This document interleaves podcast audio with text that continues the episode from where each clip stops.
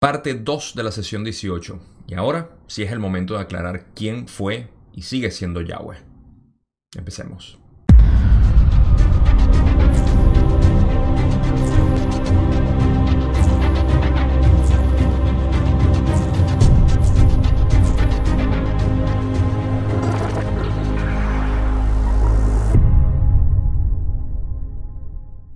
Si recuerdan en la sesión 16 tuvimos un pequeño detalle en cuanto a la aclaratoria de quién era Yahvé o Yahweh. Aquí en la ley del 1 se refieren a Yahweh como tal o a Yahvé, no estoy seguro, pero Yahweh también es conocido. El mismo nombre, se ha conocido por otros, pero al final es el mismo Dios bíblico del cual eh, fuimos eh, inculcados en la Biblia y en la Iglesia Católica, en el cristianismo también.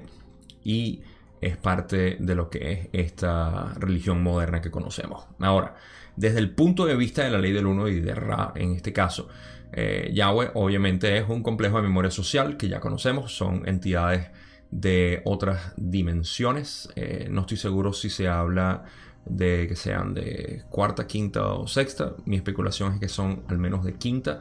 Em, pero el, punto es que Yahweh tenía una, eh, al menos en la narrativa que teníamos hasta ahora, tenía una confusión en cuanto a quiénes eran. Porque en la sesión 16 se hace alusión como que si eran del grupo de Orión y que fueron enviados por el grupo de Orión. Pero ahora vamos a aclarar eso más, como ya dije en uno de los videos consecuentes después de, creo que fue la parte 2 de la sesión 16 donde hablamos de Yahweh, eh, se, aclaró que eran, habían dos tipos de Yahweh, uno positivo y uno negativo. Pero ahora sí vamos a entrar más en detalle en lo que eran, lo que son y por supuesto lo que hicieron aquí.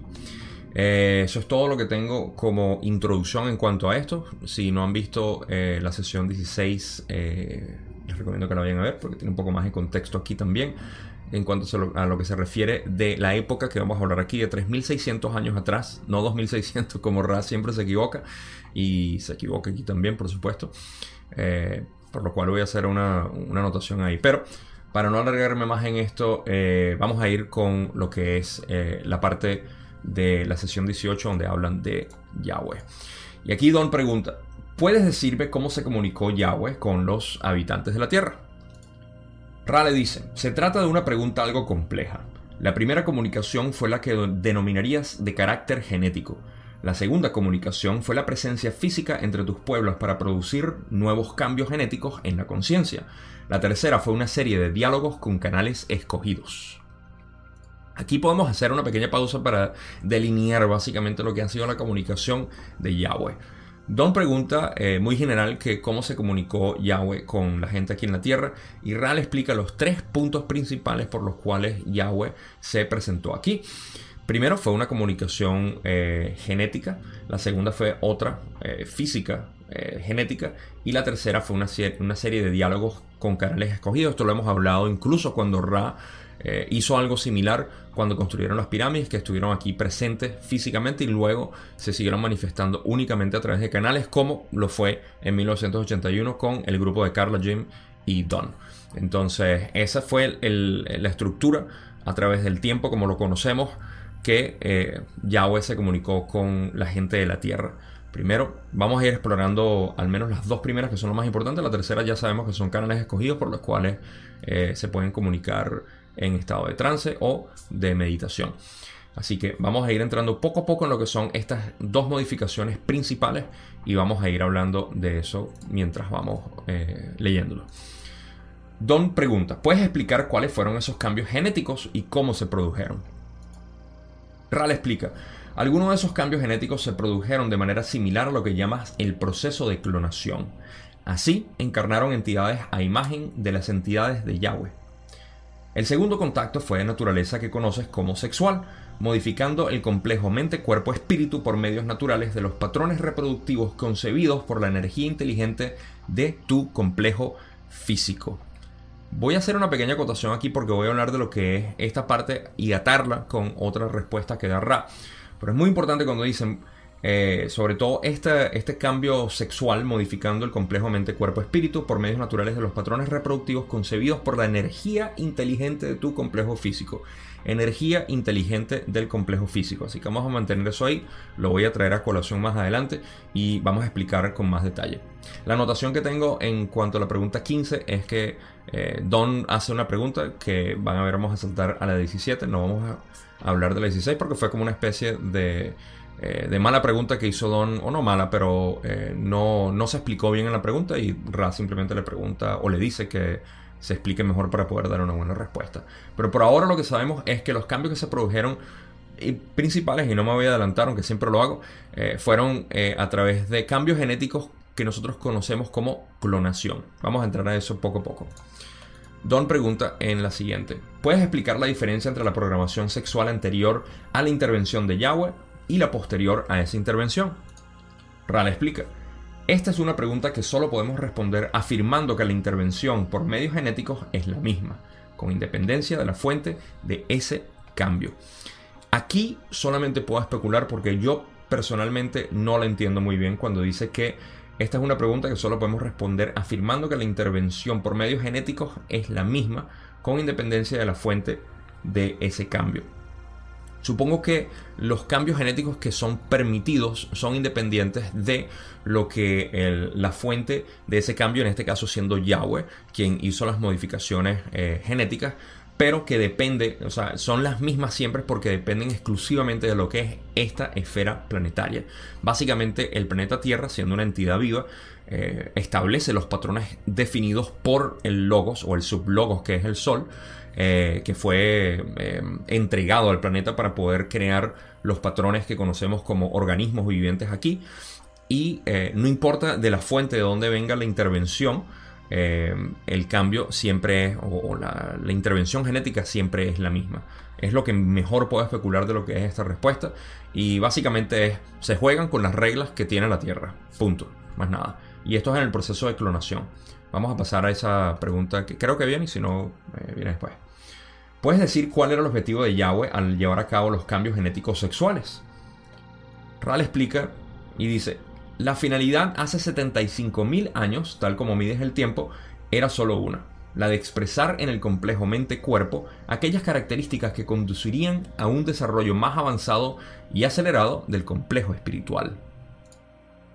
Aquí ya están hablando de lo que fue la primera intervención, que puede ser un poco confuso porque lo primero que dicen, o la primera intervención es 75.000 años atrás, con el proceso de clonación.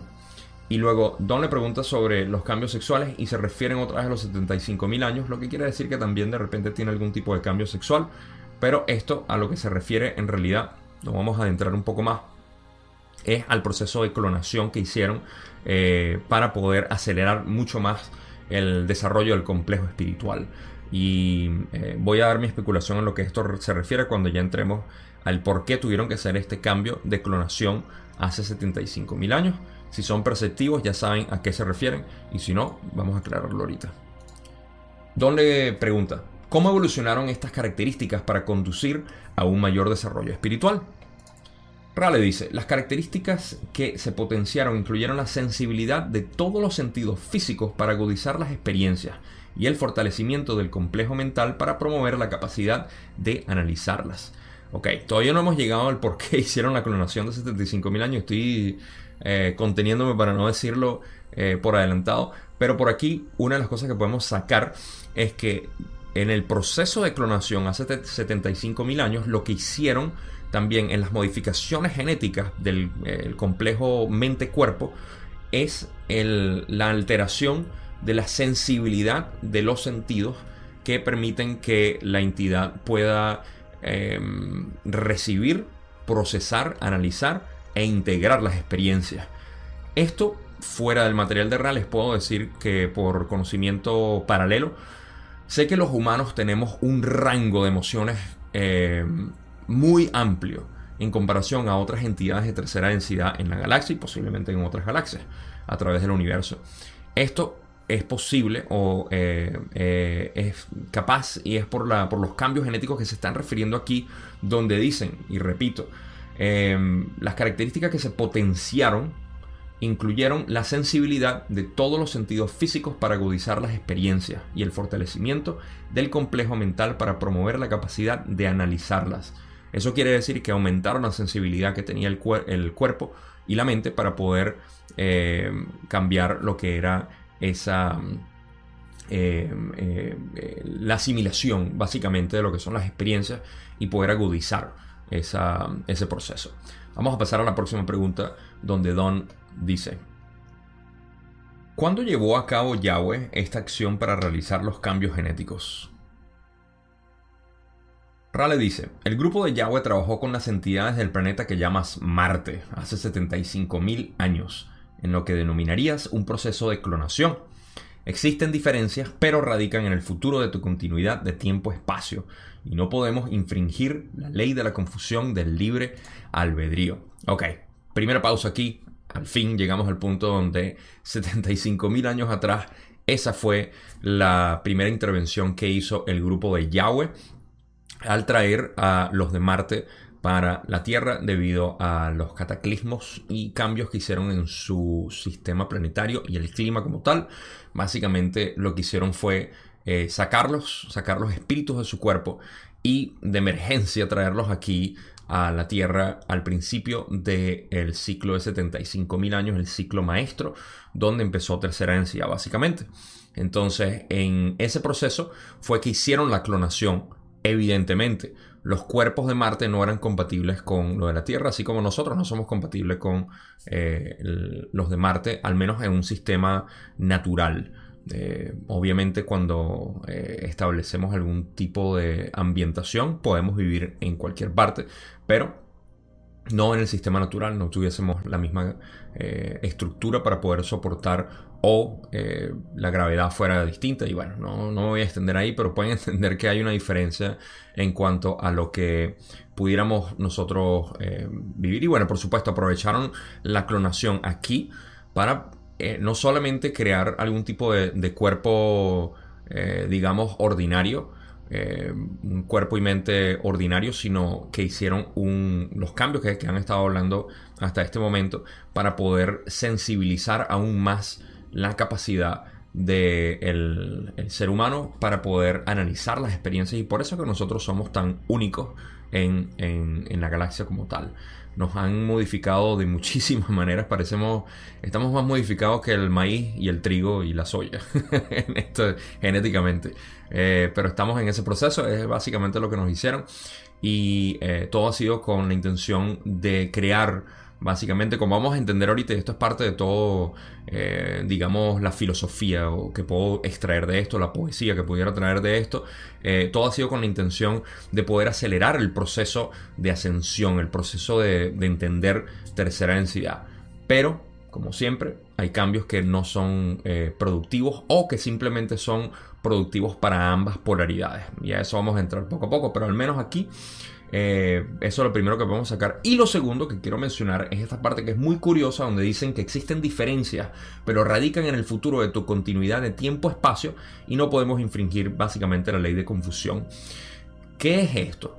¿Por qué están hablando de cambios que se hicieron hace 75 mil años que cuyos, eh, eh, cuya repercusión radica todavía en el futuro inmediato a pesar de que haya sido 40 años atrás, sabemos que en el lapso de 75 mil años hay un propósito muy grande que hicieron al principio y que al final tenemos ahora, eh, que estamos al final del ciclo, eh, no entendemos qué es ese cambio que no pueden hablar.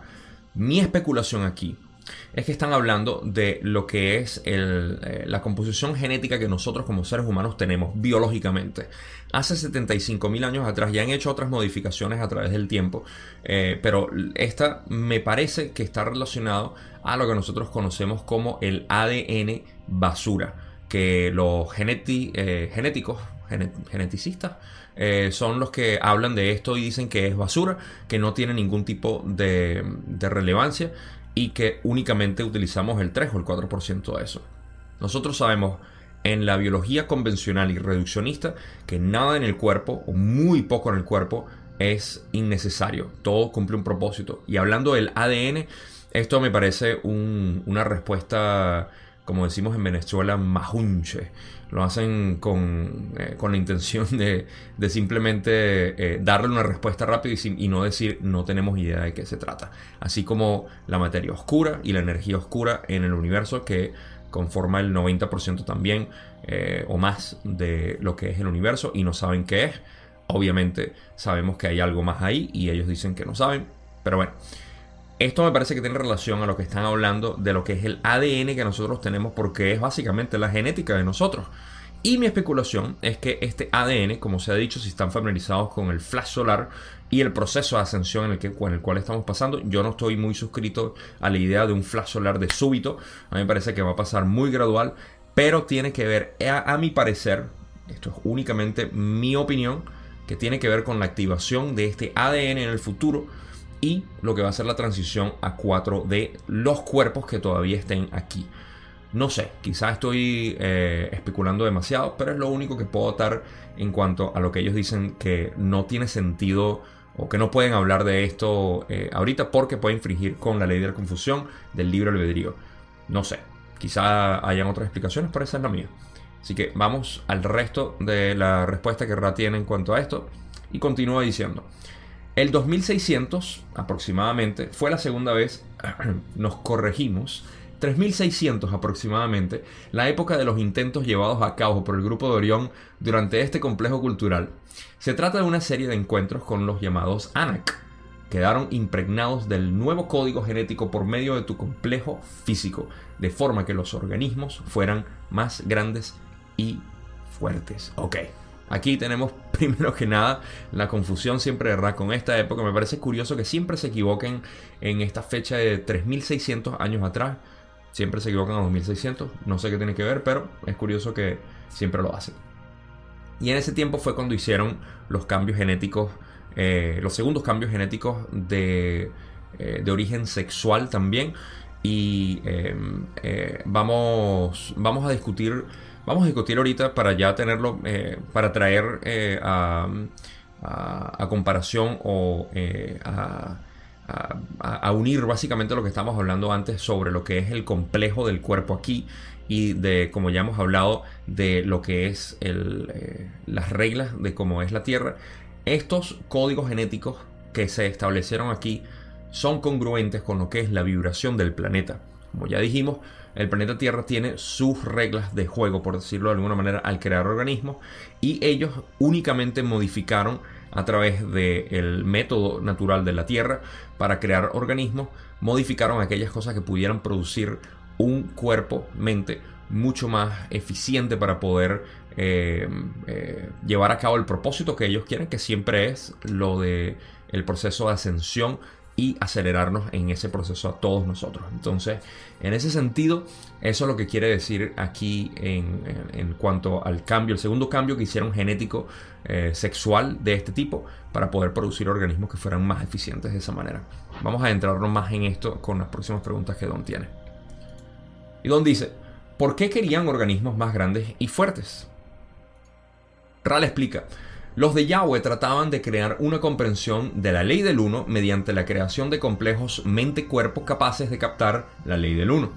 El experimento resultó un verdadero fracaso desde el punto de vista de las distorsiones deseadas debido al hecho de que en lugar de asimilar la ley del uno, hubo gran tentación de considerar a este complejo o subcomplejo social como a una élite, o diferente y superior a los demás siendo esta una de las técnicas del servicio al yo.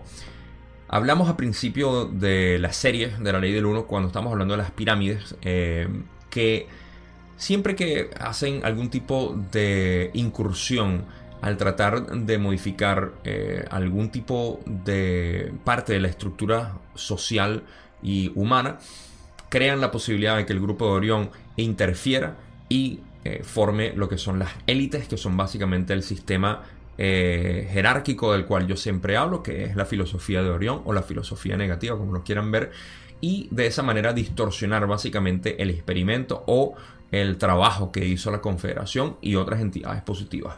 Lo mismo pasó aquí. Los de Yahweh intentaban crear un cuerpo-mente que fuera mucho más eficiente para poder eh, canalizar la ley del uno y de esa manera profesarla al resto de la población. Esto es algo que voy a traer a la conclusión después, pero eh, lo que básicamente ellos querían eran una especie de guías físicos aquí que supieran mucho más de la ley del 1 que pudieran hacer este trabajo para ayudar a otros que no tuviesen esa, eh, ese complejo mente-cuerpo del cual estamos hablando. Pero lo que obviamente sucedió, así como en las pirámides hace tiempo, que crearon la élite y se, eh, se reservó para algunos pocos el proceso de ascensión con la pirámide y todo lo demás. Si no lo han visto, vayan a verlo. Creo que es la sesión 5 o 6, no recuerdo. Tengo mala memoria en cuanto a eso. Eh, pero busquen las partes de las pirámides, que es donde hablamos de eso y cómo crearon las élites. Eh, lo mismo sucedió aquí. una gran tentación, como dicen ellos, de considerar este complejo básicamente una élite. Y eh, esto los llevó a lo que es el camino negativo o de servicio al yo.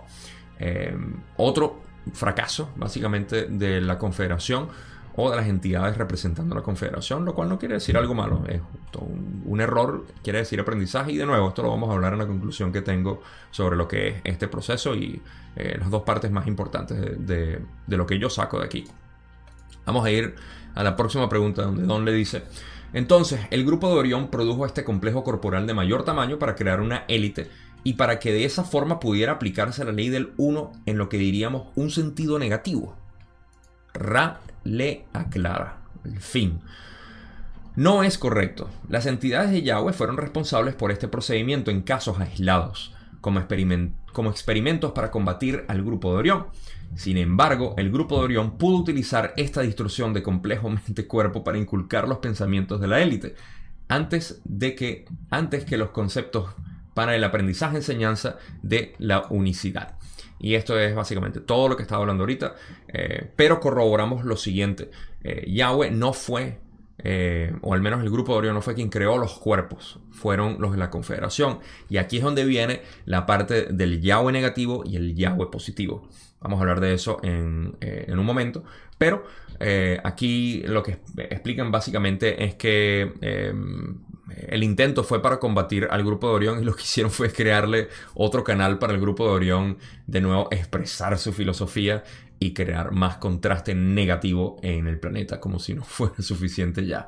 Entonces fue otro error, quisieron hacerlo, pero obviamente al crear esos, eh, esos cuerpos que se prestaban para crear una élite, bueno, ya saben, ya se pueden imaginar el resto. Así que, bueno, pasemos a la otra pregunta, donde Don por fin dice, entonces Yahweh pertenecía a la confederación. Ra le dice, Yahweh pertenecía a la confederación, pero falló en sus intentos por ayudar. Ahora sí, aquí tenemos a Yahweh el positivo. Tenemos a Yahweh el que vino hace 75 mil años atrás, el que vino hace 3600 años, atrás y no 2600, eh, y quien fue canalizado también por diferentes canales, no lo sabemos, eh, pero también eh, se, se redujo a tener que hacer ese tipo de incursión nada más canalizada. Porque cada vez que parece que hacían algo podía ser cambiado por el grupo de Orión, lo cual siempre están aquí para hacer sus travesuras, por llamarlo de alguna manera. Eh, entonces, ese es el Yahweh negativo, el cual interfirió cuando hablábamos de Moisés también en los mandamientos y, eh, e interfirió con, con otras, otras entidades u otras personas al crear este tipo de, de Dios que juzga, que eh, crea culpables, que quiere limitarte dentro de lo que puedes hacer. Ningún Dios que sea todopoderoso y que ame su creación va a crear limitaciones dentro de lo que es su creación. Y esto es algo que a muchos de nosotros nos resonó cuando éramos niños y eh, en vez de adorar y amar a la figura paterna que era eh, Dios, nos daba miedo por los castigos que nos podía dar y sobre todo el infierno, por el cual no, eh, nos asustaron bastante, al menos a mí cuando era niño, eh, de, en varias partes de mi, de mi estructura social, familia, amigos, etc. Entonces sabemos que ese es el verdadero Yahweh, el Yahweh de la Confederación, que no es más que otro complejo de memoria social, así como Ra, y el Yahweh negativo es simplemente la interferencia del grupo de Orión para hacerse pasar como Yahweh, que era considerado un dios, y poder eh, mancillar, por decirlo de alguna manera, a eh, la gente que estaba aquí tratando de diseminar la ley del 1. Ok, pasemos a una de las últimas preguntas que eh, Don tiene y dice, entonces las comunicaciones de Yahweh no ayudaron a crear lo que se deseaba que crearan. ¿Es así? Ral explica, los resultados de esta interacción fueron bastante mixtos. Allí donde las entidades eran de una característica vibratoria total que adoptaba la unicidad, las manipulaciones de Yahweh resultaron muy útiles. Allí donde las entidades del libre albedrío escogieron una configuración de complejo vibratorio total menos positivamente orientado, los del grupo de Orión fueron capaces por primera vez de realizar serias incursiones en la conciencia del complejo planetario.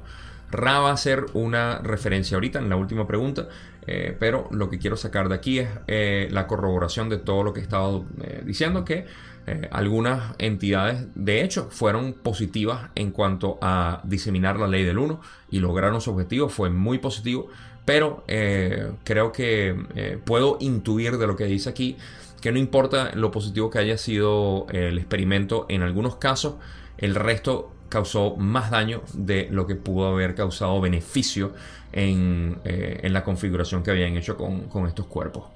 Una pregunta que queda al aire y que no sé responderla ahorita, y se los confieso, soy honesto, es qué pasó con esos cuerpos. Si dejaron de existir, si simplemente se disolvieron en cuanto a la, la, mezcla genética que termina ocurriendo entre todos y al disolverse es parte de todos nosotros y no tenemos gigantes, aunque todavía existen algunas personas que pudieran ser consideradas que tienen al menos esas expresiones genéticas de gigantes y eh, hay otras personas que simplemente tienen una capacidad eh, intelectual para poder percibir eh, la ley del uno en sus diferentes manifestaciones de una manera más acelerada que otros.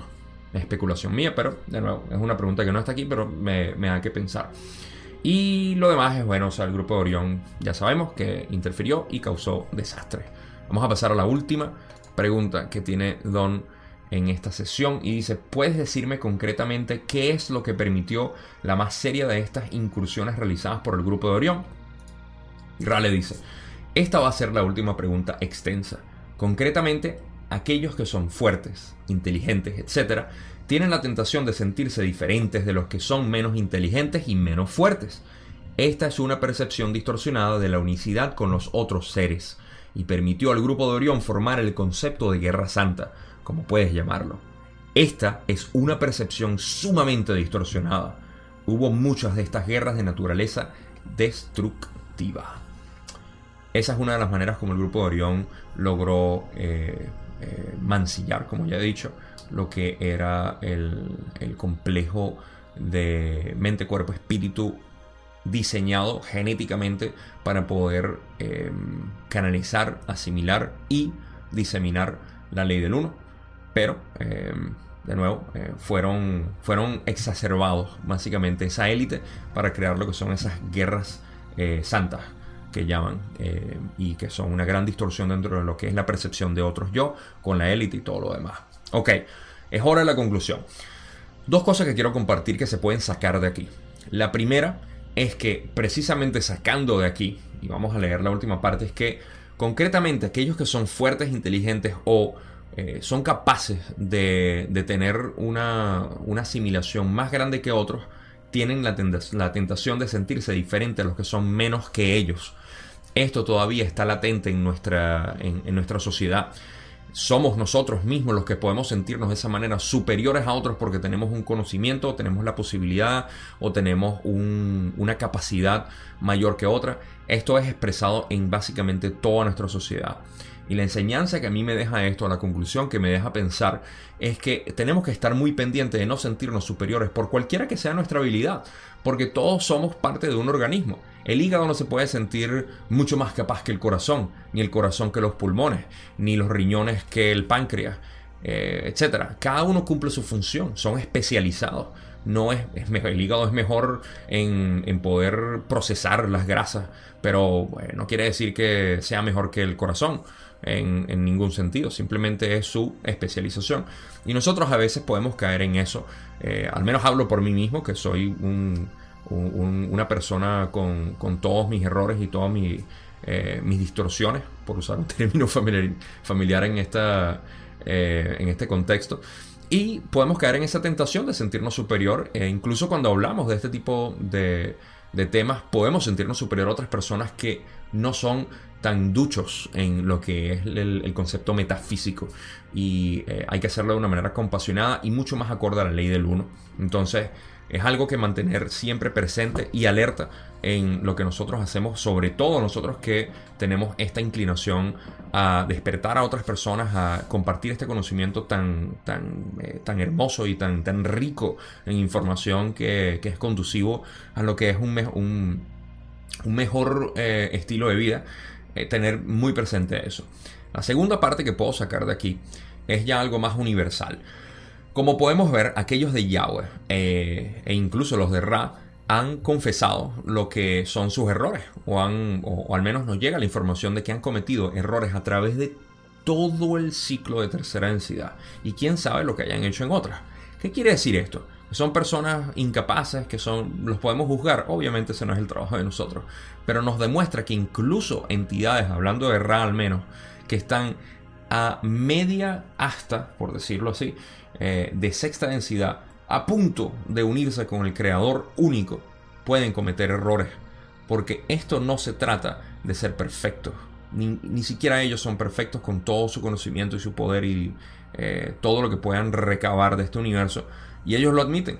Ellos están aquí todavía porque eh, tienen un lazo kármico con nosotros por los, los errores que han cometido. Pero al igual que ellos, nosotros deberíamos ver nuestros errores como simples manifestaciones de las lecciones que tenemos que aprender y que se nos, eh, nos presentan a todo momento.